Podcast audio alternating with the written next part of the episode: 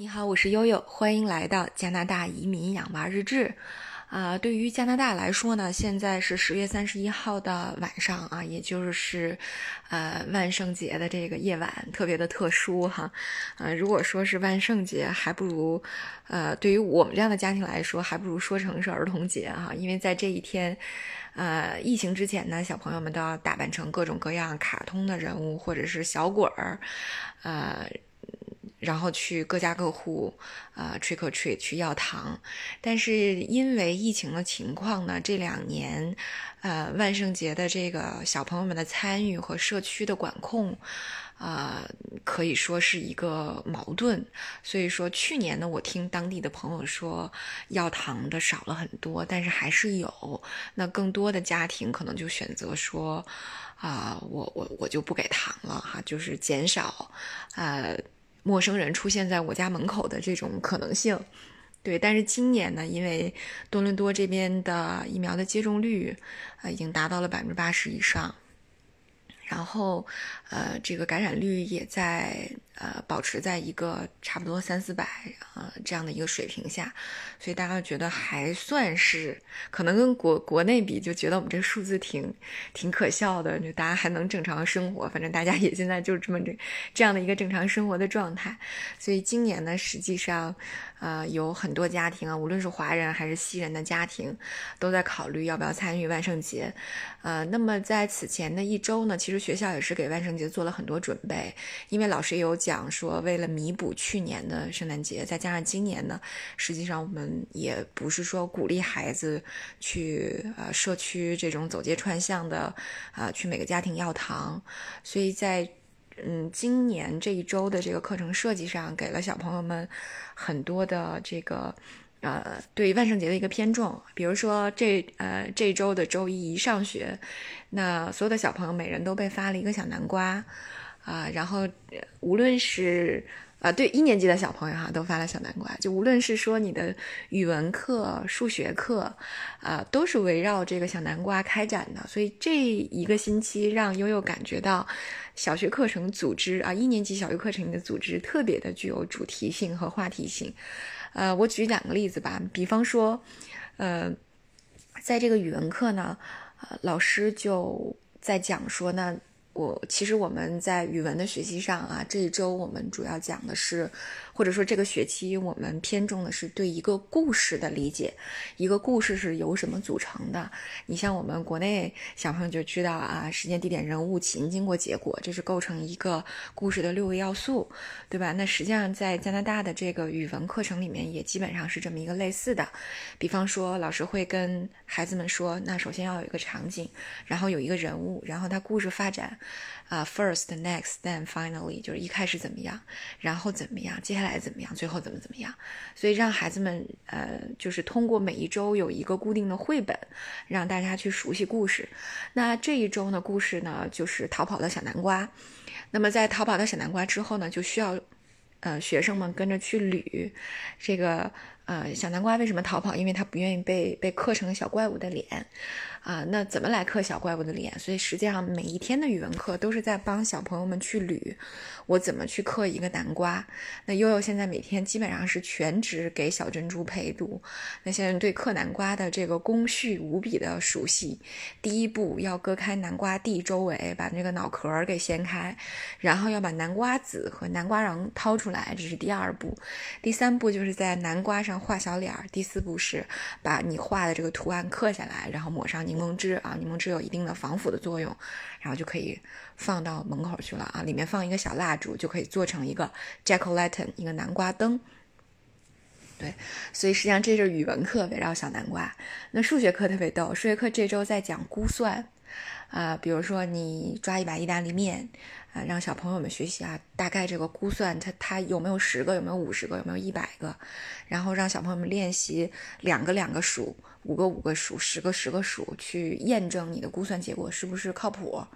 啊，那其中在周四呢，这个活动就推向了一个高潮，就是让大家把发到手里的小南瓜切开，然后看看自己估算的南瓜籽和真正的南瓜籽，这个呃相差有多少。那因为我们在家很无聊，然后又舍不得切开那么萌的小南瓜，所以我们就选了一个准备做 Jack o l a t e 南瓜灯的大南瓜，然后这个呃，就是切大南瓜切开看看有多少个籽，呃，这个就很搞笑了哈，因为我们上网课的小朋友呢，老师是会把这个图像投屏在前面的黑板上。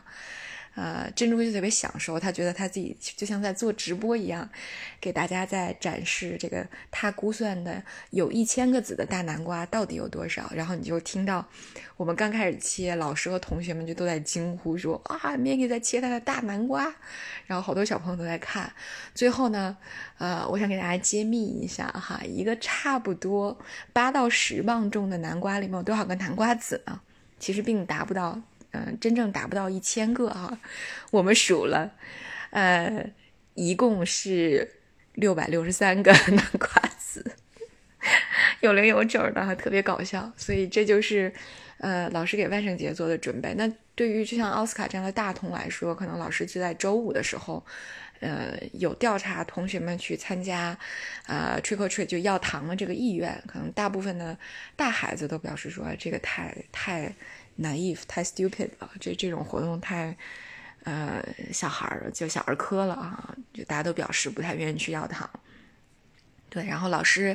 也也说哈，今年因为有疫情的关系，还是说如果有 COVID-19 的这种症状的家庭，或者说你有这种密接的情况，你收到了学校的这个密接和隔离的通知，是一定不可以出门要糖的哈。所以老师也是再三嘱咐大家，一定要遵守这个社区和这个学校的一个呃这个防疫的规范。啊，那今天呢，我在街上，就我们正好去朋友家参加了一个，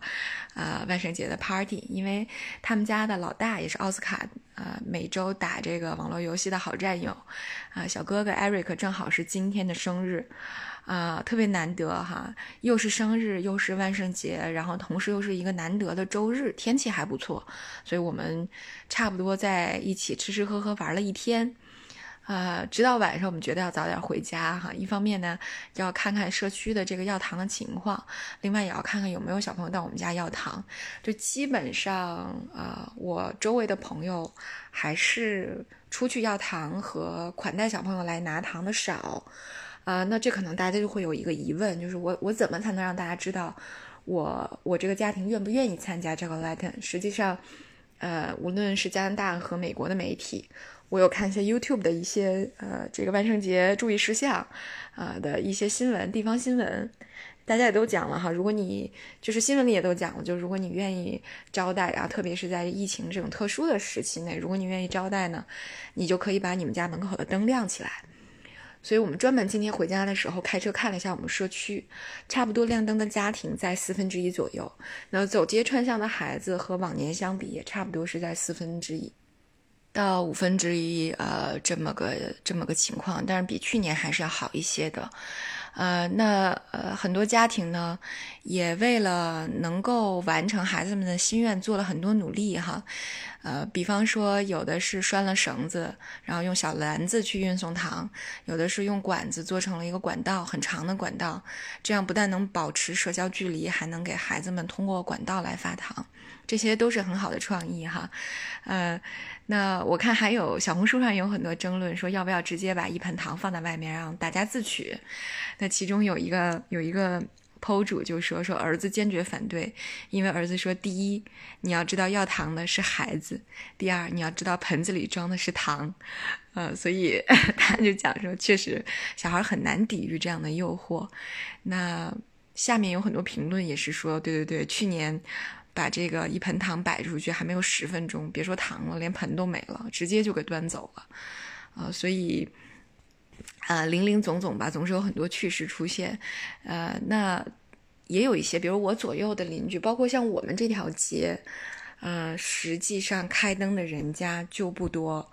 啊，再加上我们离。我们的 homeschool 距离比较远，在八九百米的样子，所以实际上我们这这个街区还是蛮安静的。就是你只要关了灯，呃，基本上就不会有孩子来要糖。呃，但是我们之前去的去参加生日 party 的那家，他们还是离小学很近的。呃，差不多从五点左右就已经开始有小朋友来摇糖了，所以大家赶紧回家关门关灯。啊，然后就大家都窝在地下室或者窝在客厅。我甚至还有看到我们周围群里、社区群里的家长有讲说，嗯，因为也是担心疫情嘛，基本基本上今天吃饭都是摸着黑吃的，在饭厅里都不敢开灯，因为怕让孩子们伤心。呃，所以这真的是一个特别特殊的万圣节。我还记得在二零一九年，就疫情之前的那一年，万圣节也像今天一样，是一个风特别大的。呃，这样的一个夜晚，呃，然后我们都穿着防寒服，一直要到了晚上十点多啊，还看到很多门，很多这个精心布置的家庭门口，那些挂着的吊死鬼儿，吊着的那个鬼新娘，然后他们的白纱随着风在飘，还是很热闹的。哎呀，也希望明年后年能够让孩子们有一个。啊，更安全、更自意的万圣节吧，啊，这就是发生在多伦多的特殊的万圣节。我我相信可能比不上魔都的，